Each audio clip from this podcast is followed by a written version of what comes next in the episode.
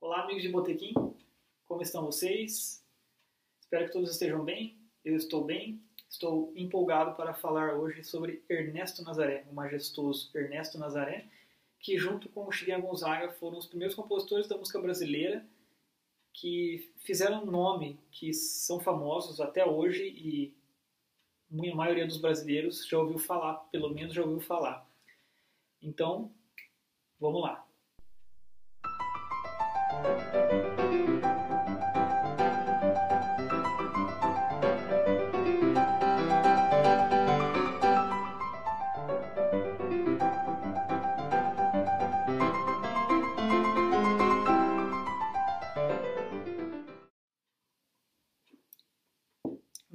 Foi filho de um funcionário público.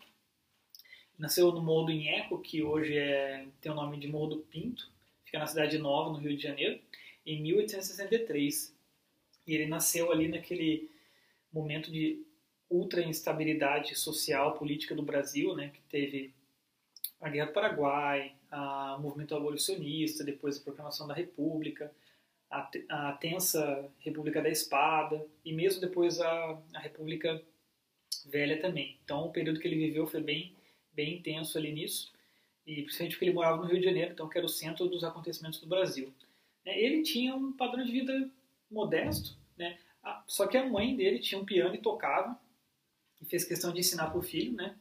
Só que ela morreu quando ele tinha 10 anos, em 1873, e ele continuou os estudos com Eduardo Madeira, que era professor é, nas horas vagas, que trabalhava no Banco do Brasil. E logo em seguida, já passando para um, um professor mais avançado, que é o Lucien Lambert, professor de é, francês, que era radicado aqui no Brasil. Ernesto Nazaré, então, cresceu nesse contexto da música brasileira ainda indefinida, é, com muitos estilos fervilhando, né? o machixe, o choro, e o tango mesmo ali, criado ali por Henrique Alves de Mesquita. E nisso tudo ele foi sendo influenciado e já aos 14 anos compôs Você Bem Sabe. É uma polca lundu.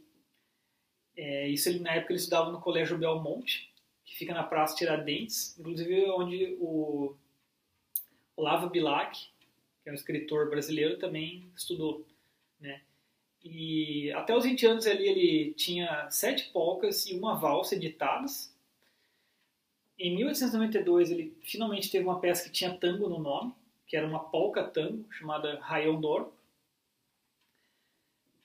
E assim, a princípio, ele, o que Ernesto Nazaré fazia era o que foi basicamente a inovação dele, foi pegar a música do choro, dos chorões, e transportar para o piano. Então essa originalidade que ele teve é, foi de pegar essa música que era feita instrumental por instrumentos que não eram piano, que era flauta, cavaquinho, violão, e transportar para o piano e misturando com estilos como a rabaneira, a polca, o tango andaluz, fazendo então essa criação do Henrique de, é, Alves de Mesquita se tornar uma mega produção virtuosística, com uma melodia muito destacada, é, muito é, rítmica, com uma rítmica muito presente.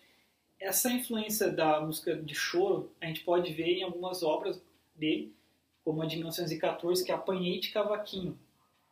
É uma obra que, assim, é, até o nome já, já sugere né, uma coisa de, da, de roda de choro, e a música também descreve isso. Então, na música ele tenta imitar, aqui descaradamente mesmo, um choro, né, um instrumento cavaquinho solando, e o choro é muito caracterizado por notas muito rápidas, virtuosismo, né? E o que é muito comum é a figura da semicolcheia uma em seguida da outra por muito tempo.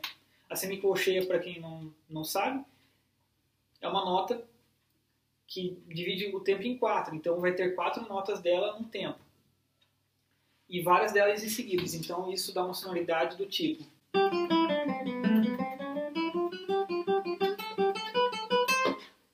assim por diante. Então vamos ouvir a apanhei de cavaquinho para ter essa noção.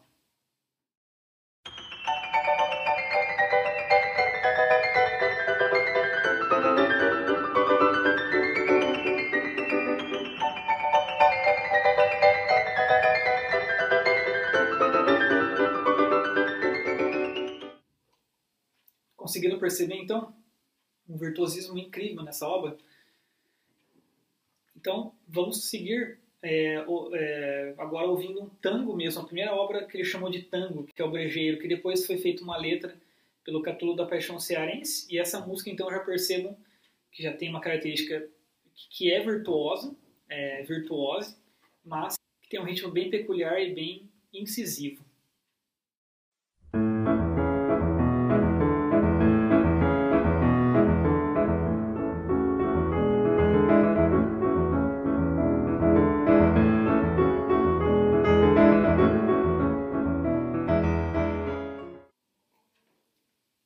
Ernesto Nazaré tem mais de 40 valsas no seu repertório.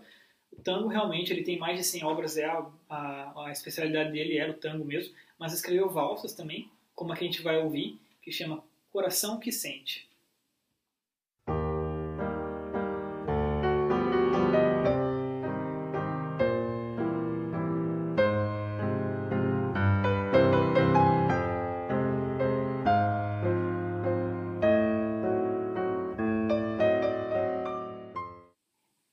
O Ernesto Nazaré, então, ele, a, uma das características mais marcantes é essa mescla, essa divisão, esse em cima do muro entre popular e erudito, pois ele não tinha um estudo tão aprofundado. A, a ideia de ele estudar em Paris, que, que ocorreu, fracassou por falta de dinheiro.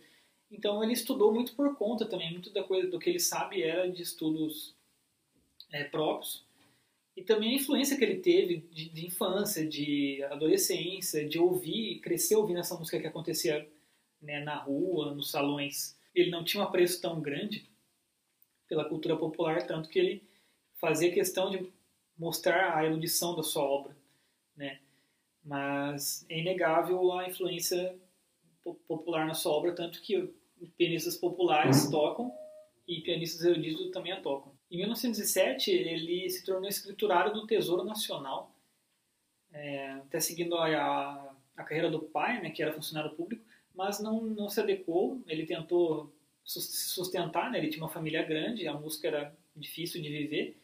Tentou isso, mas não, não conseguiu, acabou desistindo. É, ele mudou-se de casa em 1917 para a Avenida Vieira Solto, que fica em Ipanema, é, principalmente por causa da filha, que tinha uma doença é, pulmonar, e aí o médico receitou que fosse mudar os ares, mas não adiantou, a filha morreu, e ele nunca se recuperou disso também, e acabou tendo transtornos psiquiátricos depois desse evento. Ali no começo dos anos 20, ali, ele trabalhava na Casa Carlos Vers, que é uma editora e vendedora ali, de partitura, né? Ele fazia a parte de tocar as partituras que estavam expostas para o público.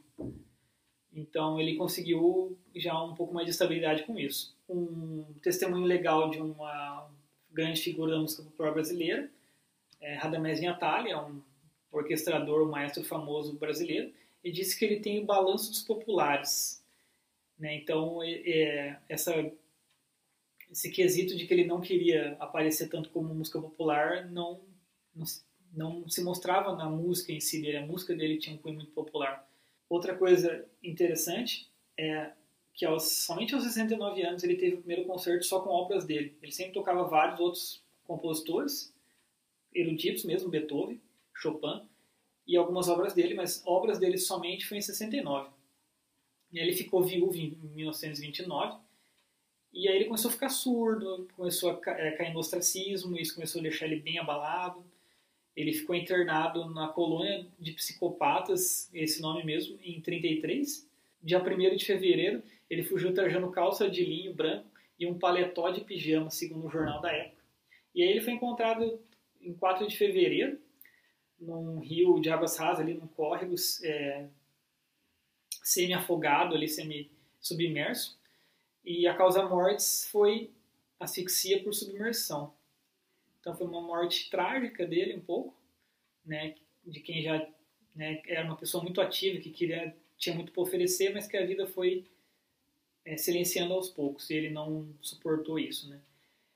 Mas que bom que nós temos a grande obra dele, uma obra extensa, maravilhosa, que é um marco absurdo na, música, na história da música popular brasileira. Todo mundo que se interessa por música brasileira tem que conhecer.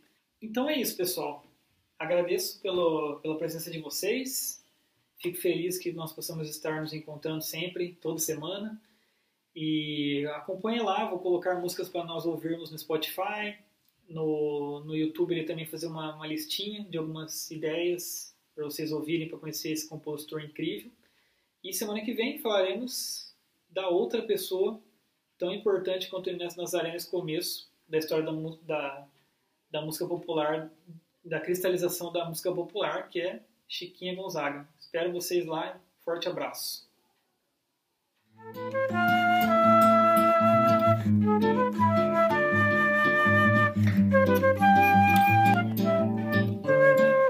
Thank you.